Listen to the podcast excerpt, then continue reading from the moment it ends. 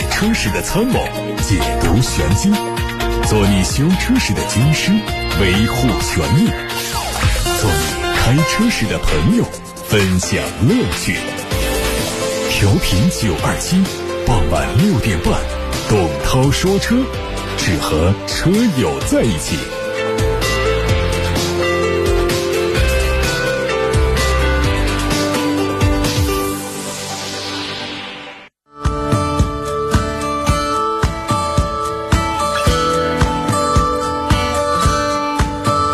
各位晚上好，欢迎来到六点半到七点半直播的董涛说车，我是董涛。大家现在可以把买车、选车、用车的疑问发送到直播间八六八六六六六六，正在开通热线，还有董涛说车微信公众号、董涛说车微博，都可以在后台留言提问。先看今天的汽车新闻，头条还是关于海马汽车，说它卖房也撑不住了。海马汽车一季度亏了八千多万。海马汽车发布的二零二零年一季度业绩预告显示，公司预计一至三月归属上市公司股东的净利润亏损了八千五百万元以上。对于净利润大幅度下滑的原因，海马表示，受新型冠状病毒肺炎疫情影响，公司汽车产销量同比下滑。根据海马汽车四月七号发布的产销公告显示，海马一季度累计产销分别是。一千四百六十九辆和两千五百九十一辆，同比分别下滑了百分之五十九点九和百分之四十九点一。值得一提的是，这些产销量都是来自于 SUV，MPV 的产销量是零，而且官方还没有披露轿车的产销具体细节。有分析师表示。目前，海马汽车已经在市场的边缘徘徊，汽车销量想要大幅度上涨已经是没有可能性。再加上今年疫情的爆发，加大了汽车行业的洗牌。类似于海马汽车这种较小的汽车制造商，在疫情下的抗击能力更弱。如果政府不能给海马汽车更大的支持，或者不能找到保壳的机会，海马汽车接下来被退市的可能性是不小。今年元月一号，欧盟历史上最苛刻的碳排放法规上线，新车百分之九十五需要达到每公里九十五克的排放控制目标。从二零二一年开始，所有新车的 CO2 平均排放需要低于每公里九十五克。但是，受到新型冠状病毒疫情的影响，欧洲汽车制造商今年恐怕很难达成这个目标。下萨克森州经济部长大众监视表示。德国汽车公司因为疫情三月份停产，预计很难完成欧盟的减排目标。尤其是大众电动高尔夫可能无法如期上市。想要做到二氧化碳排放目标难上加难，呼吁欧盟调整今年的二氧化碳减排目标，取消对汽车产业的高额罚金。据说德国和欧洲汽车公司已经开始游说欧盟，希望放宽今年的碳排放目标。业内专家表示，欧盟各国政府可能为了。本国经济和汽车产业而向欧盟施压。外媒说，FCA 宣布公司已经获得了三十五亿欧元的银团信贷。公司表示，这次银团信贷参与的银行总共有十三家，包括最初接触的两家银行。这笔信贷的初始期限十二个月，但是未来可能再延长半年。完成了这笔信贷之后，FCA 当前的信贷额度达到了七十七亿欧元，其中包括公司已经提取的十五亿欧元的信贷额度。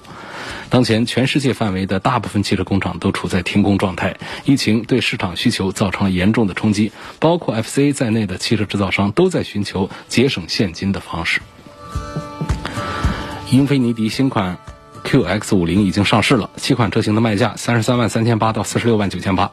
它沿用了 2.0T 加 CVT 的动力总成，并且大体延续了老款的内外饰设计，除了增加。一个新的配色之外，最大的变化在于科技感的提升。它增配了带有手机映射功能的升级版的互动系统，还有升级之后的驾驶辅助系统。外媒还曝光了一组更高性能的大众 Tiguan R 的实车图，它正在纽布格林赛道上进行测试，有可能在年底前亮相。车的两侧采用了大众 R 系列车型标志性的银耳反光镜，车尾是比较单调的双边单出，而量产版本可能会改成双边双出的排气。在动力方面，我们看到这款车会用上 2.0T 发动机加48伏系统组成的动力系统，综合最大功率有240多千瓦，匹配的是七速 DSG，并且配了 4Motion 全轮四驱。最近，国内媒体报道说。雷克萨斯的 UX 三百 E 会在四月二十六号上市。作为雷克萨斯打造的第一款纯电动车，UX 三零零 E 的综合续航里程四百公里。外观方面是标志性的纺锤形的进气格栅，还搭配上了狭长的 LED 前大灯组。动力方面用的是前置电动机。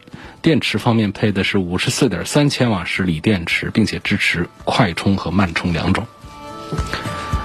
一汽大众经销商传出消息，探岳 GTE 已经到店，会在四月二十五号上市。价格方面，补贴之后二十五万元起。探岳 GTE 外观是沿于燃油版的 R-Line 版本，细节有一些调整，比如说充电接口是在格栅的左侧，侧面和尾部下包围和 R-Line 版本一致，并且换上了十八寸的轮毂，排气还是隐藏式的。内饰方面，它和燃油版保持一致。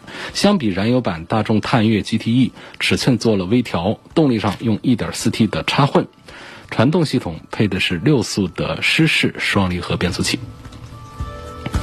有媒体证实，韩国现代自动车株式会社和北京现代注册了全新的商标，对应的音译中文名可能会叫做库斯图或者是凯斯图等。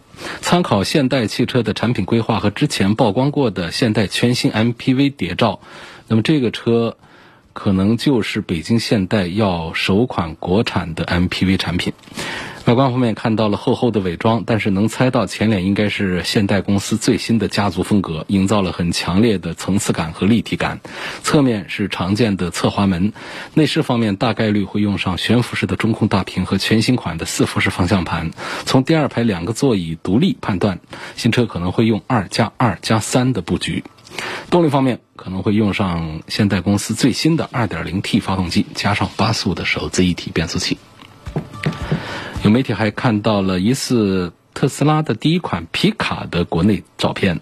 这个车是前三加后三的六座布局，采用超高强度和耐用性的外骨骼结构，并且装配了装甲玻璃。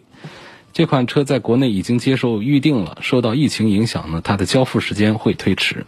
动力方面是单电机、双电机、三电机三种不同的版本，续航里程可以达到五百公里，百公里的加速时间竟然是在三秒钟以内。在配置方面，看到了十七寸的触控屏，还有全新的自定义的用户界面。它还配备了自动驾驶辅助功能，并且提供了完全自动驾驶功能。不过需要加价五万六。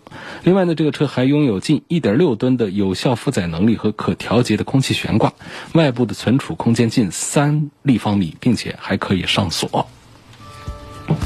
吉利缤越 Pro 上市了。它的高低功率两个版本五款配置的车型售价区间从七万九千八到十一万九千八。相比老款，它取消掉了一点零 T，增加了一个一点四 T，起售价不变。另外呢，新款的缤越插电混合也可能会更名叫做 ePro，并且推出了三款配置的产品，售价区间呢是从十二万五千八到十四万五千八。相比老款，起售价下调了两万四。在造型、配置、内在品质方面都做了一些升级。外观部分在原有运动个性的基础上做了一些优化。内饰部分取消掉了全黑和棕黑的内饰，全系升级成运动红黑的配色。另外，新车全系还升级了智能防夹、防碰、电动尾门。还支持高度自定义，同时全系标配了电动折叠的后视镜。Pro 版的运动游侠车型还配备了三百六十度的全景影像。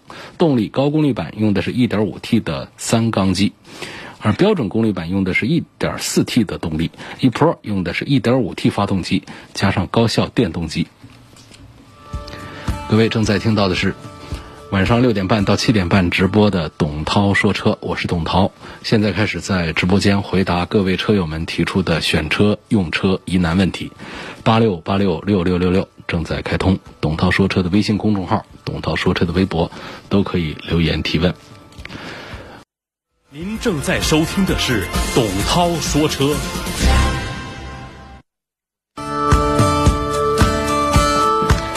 好，现在开始，董涛在武汉的直播间回答各位车友、各位网友们提出的选车用车问题。八六八六六六六六正在开通，这是热线电话，还有董涛说车微信公众号以及董涛说车的微博。我们先看来自微信公众号后台的问题，有朋友问到了启辰星这个车是否值得买？呃，启辰星这个车现在是开始接受预定，所以大家呢就是对这个车应该，呃。充满期待啊，可能还是缺乏一些了解。现现在的这个预售价格区间呢，公布的是十一万到十五万。那么具体到时候的成交价格，官方的最终定价是多少呢？还不得而知。这产品呢，从我们目前拿到的一些数据和图片来看，还是做的这个挺高端的。虽然说价格只有十几万块钱，但是内饰的这种。呃，用料啊，做工啊，就看起来就很像是更高一个档次的，在一些局部的一些细节图片上，看起来还是比较赏心悦目。这车上有几个从资料上看到的这个卖点亮点是可以跟大家分享一下。比方说，它的这个整个看起来它是一个自主的启程星，但实际上它依托的是合资背景。呃，全球供应商的一个体系，它的核心零部件都是全球顶级的品牌，像博世啊、大陆啊、百度啊这些知名品牌都有，并且呢，它在这个车身的安全方面呢，还有一些说法，比方说它的六个安全气囊全是大尺寸的，然后高强度钢材在乘客舱里头用料占比达到了百分之九十以上，然后还有乘客舱的这个关键零部件都用的也是。呃，这个强度比较高的钢材，然后这在行业里面这些数据啊，都还是比较领先的水平。包括它的智能辅助系统，也还是一个亮点。包括它的智能自适应巡航、自动泊车、预碰撞刹车辅助系统。所以说，通过这些系统、这些配置、这些看不见的钢材的用料来讲的话呢，这款产品不仅仅是说在内饰上做的还比较精细，它在看不见的地方确实也还是挺用功夫的。而且从图片看呢，车内空间也还是比较大方的。虽然说整车的尺寸并不是一个大型的 SUV，但车内空间对于家庭用户来说绝对还是够用，所以还是很值得期待。十一万到十五万的这么一个价格区间。有朋友希望能够聊一聊，呃，这个广汽本田的皓影这款车的混动版本是否值得买？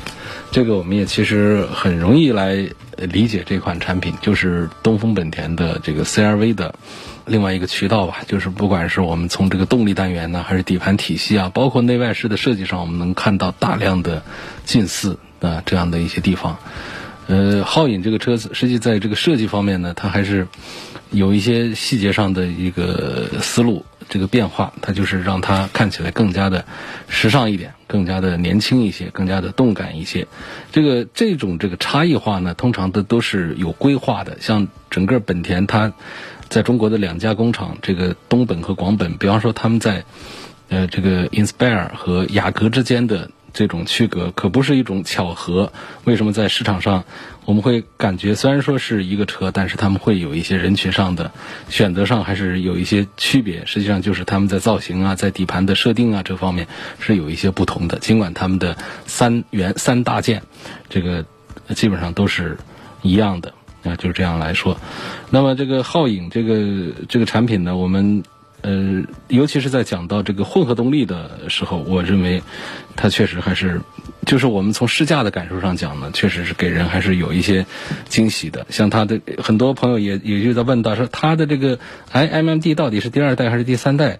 这个很确认的讲，就是跟雅阁一样的 iMMD 的这个第三代这套系统呢，我有一个去年的试驾的感受啊，今年这一一直都。这就不用说了。就去年在疫情发生之前，试驾这个车的时候，就感觉就是这一个车呢，能够给你两种感受。就是它在低速的时候，那是是一种纯电动车的驾驶感受，因为它确实低速的时候就是纯电机在驱动，而且呢，它可以把速度，它不像别的，就是只能在起步阶段用一小会儿。也就是说，如果你打到这个锁定的这个 EV 模式，它最高车速能跑到一百二十公里，你说这是不是，其实就是纯开纯电动车的感觉？就一杯咖啡两种口味，嗯，这这样的一种意思了。然后呢，在城市路况呢，它又是一个，呃，这个。一个油电混合车，或者说就是一个燃油车的这种驾驶感受，所以这是这个皓影，不管是在设计上还是在动力方面，都还是挺靠谱的一个产品。包括它的提速的这个表现，这个混合动力，它的零百提速的成绩呢，可以跟同档次的像大众的 SUV 的这种 2.0T 的高功率的版本，呃，来叫板了。那么油耗水平，这个就根本上是没有什么意外了。呃，这个厂家的这个标注，它的混合动力版本的百公里油耗，以及它的实时显示以及实测的这个数据之间的差异很小，这一点其实比较难得。好些就是工信部的数据啊，跟我们实测的数据差别很大，或者说车上的这个仪表显示的百公里的油耗数据跟我们实测的这个数据差异也会比较大。这很多呃品牌的车型上都会有这样的问题，但是在皓影上这个情况还好，这个差异非常小，所以这是值得推荐的一个产品。广汽本田的皓影。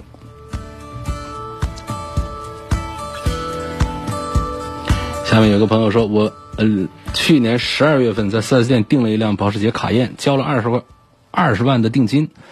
现在 4S 店通知我周末去付款提车，但是需要两天时间。我准备全款买车，4S 店说第一天付款和验车，第二天才能给我发票，然后办购置税和临牌再交车。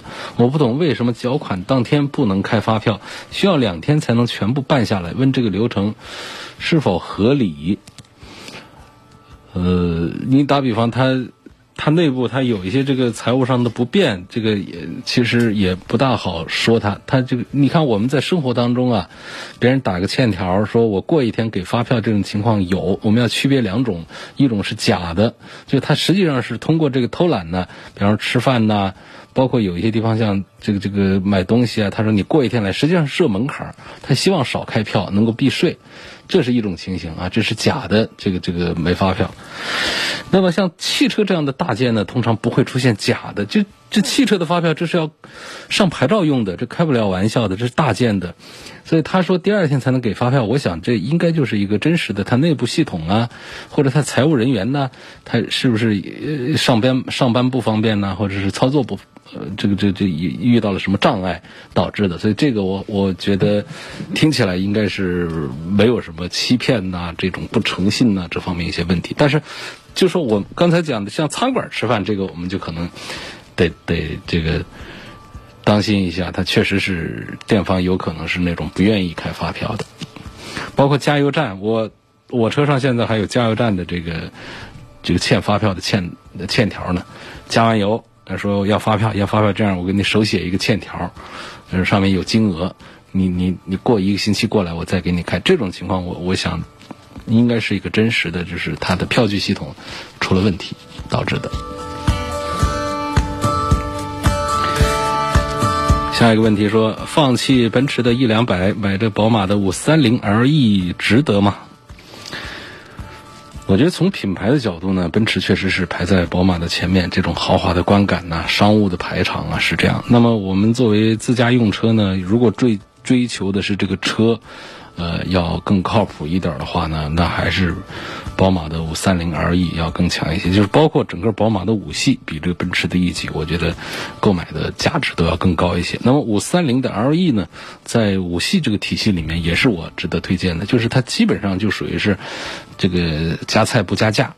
那加了这个混合动力之后，它的价格并没有出现呃大的变化。同时呢，它的这套混合动力，不管是说它的纯电的这个续航里程，还是对我们燃油油箱的这个占用，还是对于我们后备箱的占用呢，基本上都做到了一个最优的这个状态，所以这是呃值得考虑的一个产品。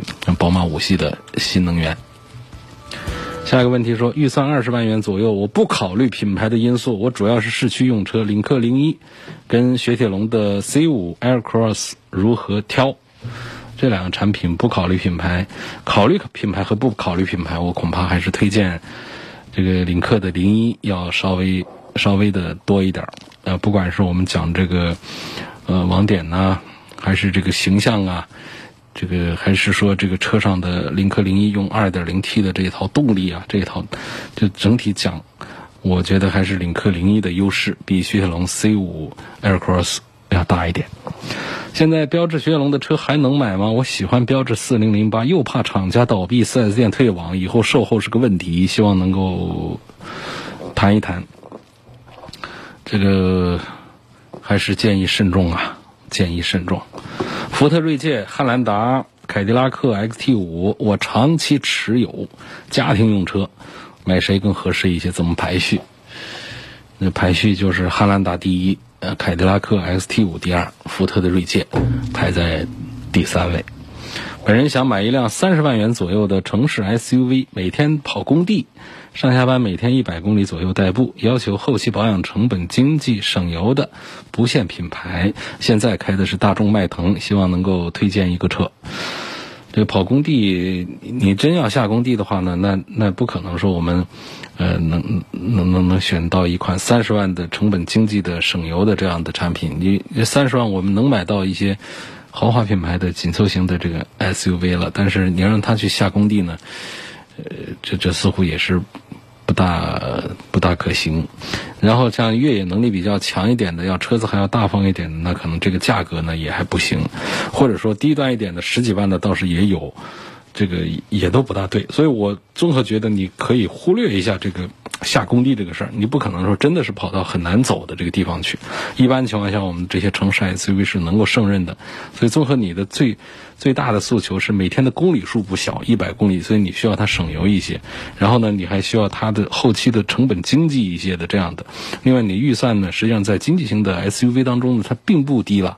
一般来说，我们十几二十万就能整一个，绝对足够你这样用的。既然有三十万的预算呢，我们就买稍微大一点的，比方说像汉兰达呀，或者是本田的 URV 啊、本田的冠道啊这些产品，基本上买他们的中配就得要到这个，呃，中高配就得要到这个三十万的价格上去了。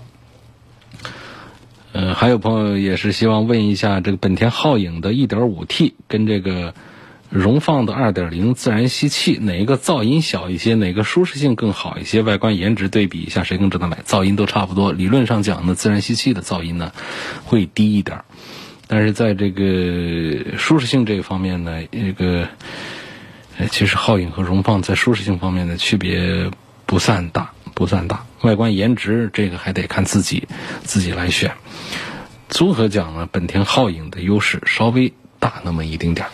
刚才有位朋友跟我留言啊，他说，刚才我听到有一位听众想买一个能下工地的三十万左右的车 SUV，那你觉得日产的途达它怎么样啊？呃，好像高配车型也有差速锁。我为什么没有推荐呢？首先呢，这个价位啊，呃，没到三十万，就是你要买它低配的话，这位刚才那位听友的三十万的预算能买两台途达了。你干嘛要跟这位朋友？反正有预算嘛，你跟他推荐十几万的干什么呢？那途达的这个起价就是从十五万，是优惠过后十五万多，到二十三四万的这个这个产品，所以这个这是一个从价位上呢，呃，没有推荐。那么从这个越野的能力上讲呢，它是有，比方说它的高配有分时四驱，然后它是非承载式的车身，按道理是可以的。但是我总在想，我们要下工地吗？我们是去工地还是下工地？你去工地，车不也就停在工地的围墙里头吗？那不也都是公路吗？顶多地上有一些坑坑洼洼，或者有一些。有一些钢板呐，这样的一些材料，那么一般的我们的城市 SUV 是一定能够胜任的。不要因为这个我们去买一个开起来也不大顺手的，尤其是销量也不大好的一个非承载式车身的 SUV。我认为这没必要，这是呃一个重要的观点。还有一个重要的观点呢，就是我就特别不能理解这车为什么还要用鼓式刹车，它的后轮是鼓式，现在这。起码有几万块钱车都是四轮碟刹了，这十几二十几万最高的卖到二十四万的车，还在用鼓式刹车。鼓式刹车我是我是吃过亏的啊，就是在下山路的时候，在国外有一次租用一个后轮鼓式刹车的 SUV，在下山路的时候明显出现了这个呃热衰减，刹车严重这个失效，那就基本上就踩下去都是空的了，空弹了。所以这些年就是有那样的记忆在的话呢，我对于这个买这个鼓式刹车的这个车，我我确实是呃，很保守的。另外，刚才说到一个销量，就像途达这样的产品呢，它一个月的卖，全国的卖的这个量呢就几百台。你这样产品，你的保值那就很差。你开个几年下来，这车还能卖什么钱？卖什么价钱？所以买这样的十几二十几万的车，这种主流的产品呢，我们肯定是挑那种销量大的，销量大的。哪怕有一些方面它不太符合我们买车人的喜好和用途，我们尽量的买销量大的，它的保值也会好一些。后期的配件供应啊，包括我们想买一点好玩的东西往车上安呐，这种适配啊，也都会容易一些。你买那些小众，你想买个脚垫你都买不到，你信不信？所以你到网上去，你看那些畅销车，像汉兰达这样的，你说我要买一个好点的脚垫，我想买一个什么样的，一堆的供应商的客客商在上面，你都可以随意挑。所以这就是举一些例子，为什么我们买车啊，要跟找餐馆吃饭一样的，就是要人多的、销量大的这样的产品买，呃，错不了太远。万一真错了，我开几年我把它卖掉，这损失也不大。所以买车呢，它不像买家具，家具我们都可以买孤品。这这这这柜子，这沙发，就这一个样品了啊！我喜欢，价格也不错，还打狠折，那肯定买回去啊！这这东西还讲个什么呢？哦，还有一个方向就是像我我们有些朋友会买这个比较贵的车，呃，几百万的这种超豪华，这种产品那就是要买这全程就没有的。如果真是不行的话，那我还得定一个跟别人不一样颜色的，这得追求稀少，物以稀为贵。是在那些那些车，我们根本就不会去考虑说它的保值怎么样，那就不用说了。那开两年下来，那就损一套房都有。所以它这个到了经济型的主流的，我们在车管所做了这个数据的这个分析。实际上，像武汉地区的这个消费水平，这汽车的消费水平，它的卖的最多的产品，最多的车啊，在上牌这个这个数据上看到是十五万。就是我们大量的客户买车是围绕十五万上下这个价位，这是一个中间数，是个平均值了。实际上，你到买二十万的车已经是高于我们的平均值了。啊，就是这样。但是在其他城市不一样，比方说我们到杭州去做这个数据调查，就会发现他们的平均价格到了十八万左右了。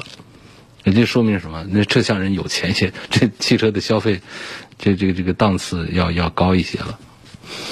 别看这两三万块钱，它在一个大数据里面的一个中间数，一个平均值啊，这很能代表消费档次是不一样的。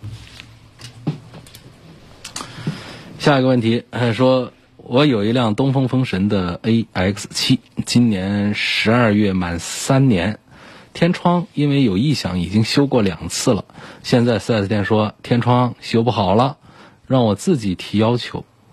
不知道该怎么办，请问我可以提哪些要求？啊，快满三年了，快满三年就是还在质保期嘛？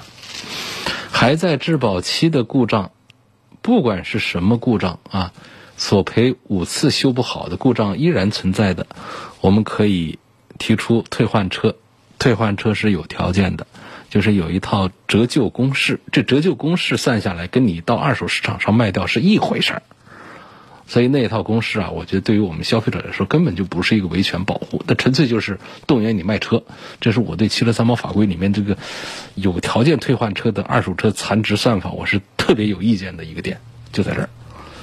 所以你说我跟你说这个建议有意义吗？没意义啊！我跟你说啊，你你就攒了五次还修不好它这个天窗，你现在已经修两次了，是不是？在十二月份满三年，这不还剩下这四月份还剩下七八个月，这七八个月。我估计就你再攒个像集邮票一样集个三次是一点问题都没有。你集满之后把这个车把它卖掉，是这样一个事儿吗？就是天窗这个东西，我也就早说过，它其实有几个人用了天窗的，那尤其画个天窗，跟我们车上真有个天窗其实是一个效果，没有必要追求天窗这个东西的。既然现在是这样啊，这个车呢，我们又不想卖了还得买，卖本身它有损失，包括这个退换车它也都有损失的，那就看这个天窗是怎么的。就是这个异响的问题，如果不大，是不是就将就着用算了？那不大的这个异响，那不大，而且有一些异响啊，它可能它响一段时间，它就不响了。另外呢，我们不要指望把它修好，实在不行啊，我们就找那个异响点呢，就垫东西，让这个响声把它消除掉，然后这天窗就别开，就不用它，就只能是这样的折了。所以这个。这就是我们民间的这个是楚地的为我们车友们来出主意想的话就是这样。你要是按照三包法规那那翻着条款来讲了，这说出话来都他都没有意义。说我们积攒五次退换车，我们多少人现在还想就是尤其是疫情导致这个经济上出现这么大的一些问题。我们多少人还愿意说，我再添点钱，我去换一个车折腾一番去，不都愿意？就是现在这车先开着，把这个难关渡过去了之后再说嘛。有位网友吴先生在八六八六上留言说：“我准备换辆 SUV 了。你看我刚说 这大家都不换车，换车的人还是多啊，所以大家这个还是有实力啊。”说看中了林肯冒险家这款车呢，是新上市的，有五个版本，分别是对应着不同的价格，希望能够评价一下这车我到底该买哪个版本。这个你得有一个具体的需求啊，你注重什么呀？它每个版本的设定啊，它都是有道理的。当然说，大多数人注重什么呢？就是性价比。说我花这个价钱买这车，在这个系列里面我是划算的。呃，这个角度讲，首先像这辆车呢，就是它的安全配置全都是从低到高都是一样的。然后呢，能看到这几万块钱差价能带来的什么，就是比方说高配上它会有四驱，高配上它会有一些这个主动安全系统，包括车道偏离啊、并线辅助啊、主动刹车啊这样的，它都会有。这到高配上就有这些东西，这些东西有用没用？其实我觉得用途不大，我建议买个中低配。下面有网友说。这个昂科威 1.5T 开了三年，他最近加油的时候踩刹车的时候，这底盘就出现继电器断电式的异响。四 S 店说是个正常的现象，开着挺烦心的。这个你光说这个异响，我也真判断不了它是哪来的什么哪来的什么毛病了。这异响啊，它还确实就是得。得真听到声音之后，我们再做判断。除非是说典型的来自于发动机、变速箱的这样的声音，我们根据这个车它有一些什么样的通病啊，呃，我们可以来做一些判断。像这个昂科威这样的车，它的 1.5T 呢，其实容易出问题的是什么呢？是它的这个七速的双离合变速箱。这个变速箱呢，它就像这个这个这个。我我是实测过我们车友们提供的这个问题车的，就是开的时候呢，底下是那种，我怎么形容才接近准确呢？就是当它出问题的时候，它几乎是没有规律，这是一个规律啊，它没有规律，它不知道什么时候会出这样的声音。有时候像是要减油收油的时候，它会带出这个声音。第二是声音的形象呢，就有点像你这个车底盘底下呀。呃，不小心拖了一一棵枯树枝，对，有点像这枯树枝在地上哗啦一下的那种声音，从底盘底下传起来，那个就是典型的这个别克的这个，包括雪佛兰的一些产品上，他们用的都是一样的这个双离合变速器变速器的这个毛病。那如果说你你这个车开了三年，你的描述如果说是不准确的话啊，如果你的描述不准确的话，我搞不好，我认为你这可能就是其实是一个双离合变速箱的一个内部的一个声音的问题，噪音杂音的问题了。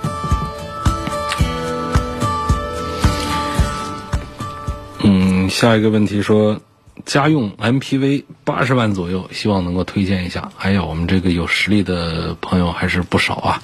说这个疫情导致经济环境这么的困难，那大家花八十万、一百万买车的还是大有人在，挺好啊，挺好。那么要花八十万来买的话呢，就是，嗯，就丰田的威尔法，不是埃尔法啊。这丰田其实推了是一个车，它就是它故意的弄出两个来，跟大家做一个做一个区隔，让大家在买的时候呢，就是。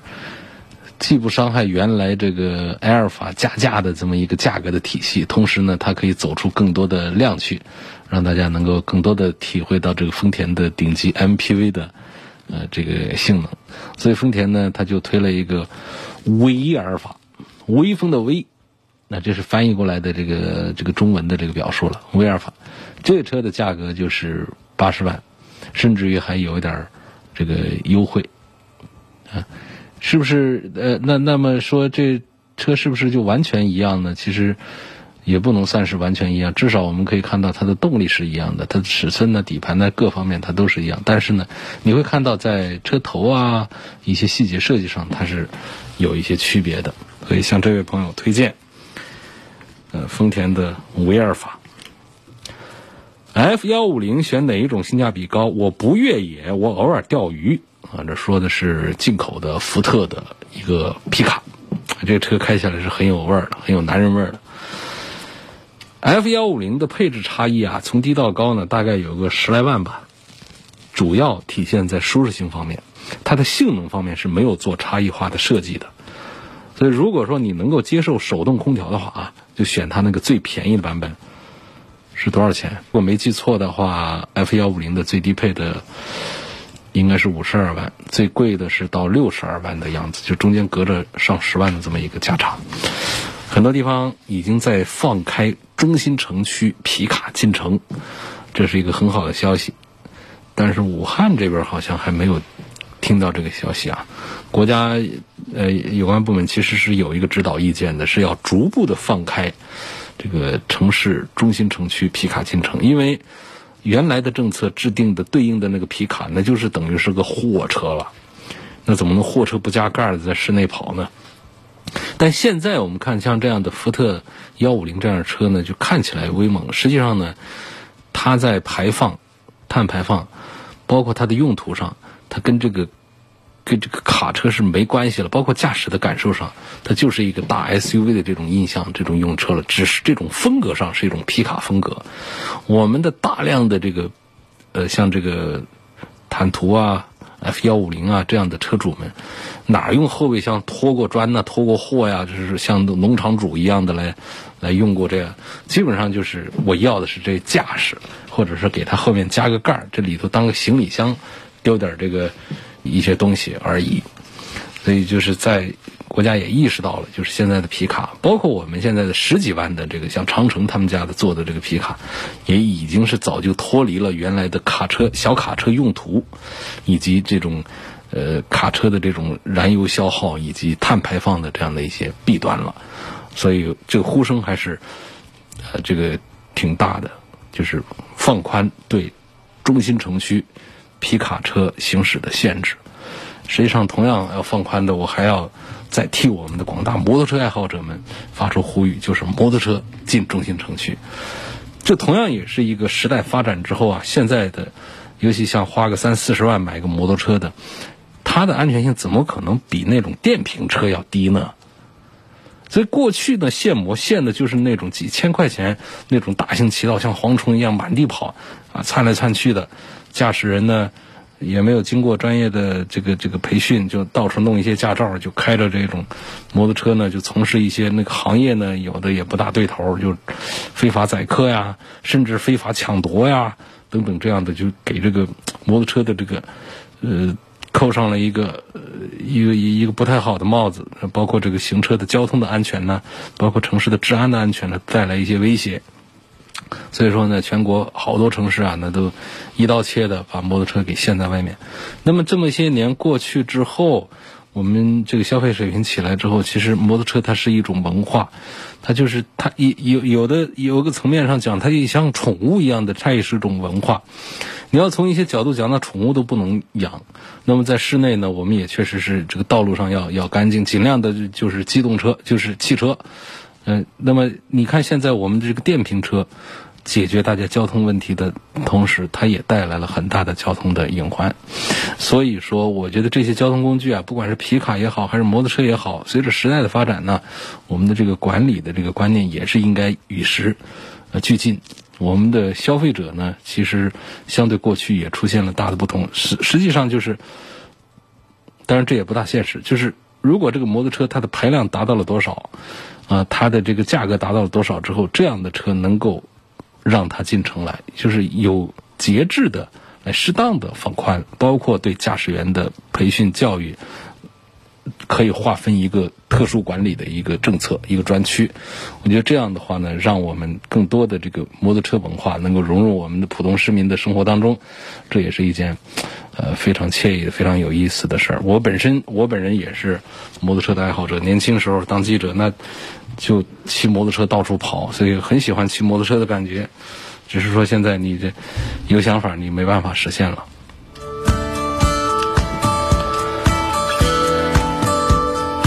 下一个问题问高尔夫嘉旅 1.4T 怎么样？会有这双离合变速箱的那些问题吗？三十岁男士开合适吗？这当然合适啊！三十岁男士开高尔夫的这样一个，呃，一个风格还不一样的这么一个一个产品，我觉得是可以。但是这个双离合变速箱必须要做这个正式的一个提醒。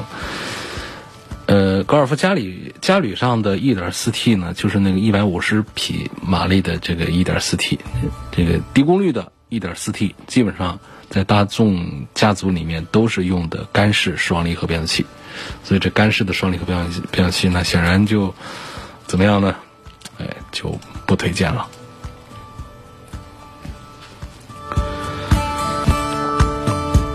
下一个问题说，我喜欢开车，想换辆 SUV，我不考虑保值率。柯迪亚克四驱低配这款车值得买吗？我看重动力和稳定性。这车的四驱有没有一定的脱困能力？能不能进藏？呃，斯柯达柯迪亚克相对于大众的这个 logo 来说呢，就是它的车价要便宜一些，它还是有性价比啊在里头。柯迪亚克其实就是途观 L 嘛，甚至于在这个车的造型设计上呢。呃，这种钻石切割的这样的一些风格，会让它比这个途观 L 看起来还好看啊，看起来还漂亮。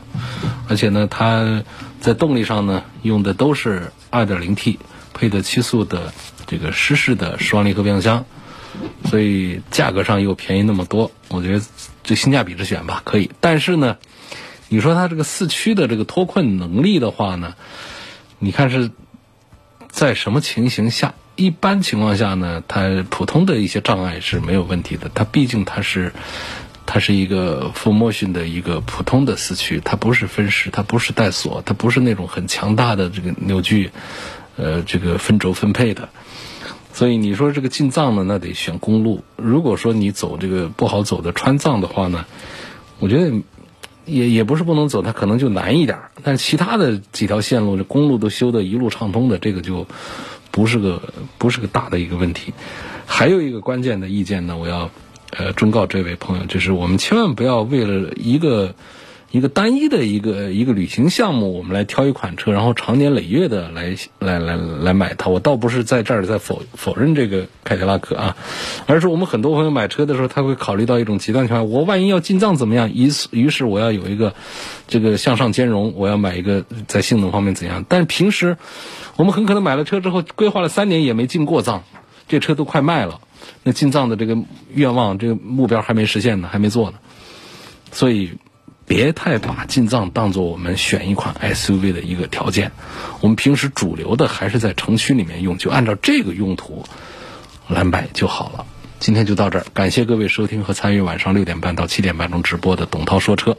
错过今天节目的朋友，明天可以通过董涛说车的微信公众号、微博以及蜻蜓、喜马拉雅这些平台，包括微信小程序“梧桐车话”旗下的董涛说车专栏，来找到节目的重播音频，以及提出更多买车、选车、用车的问题。我会在线上做一些回答，也会攒一些问题到我们节目当中来做回答。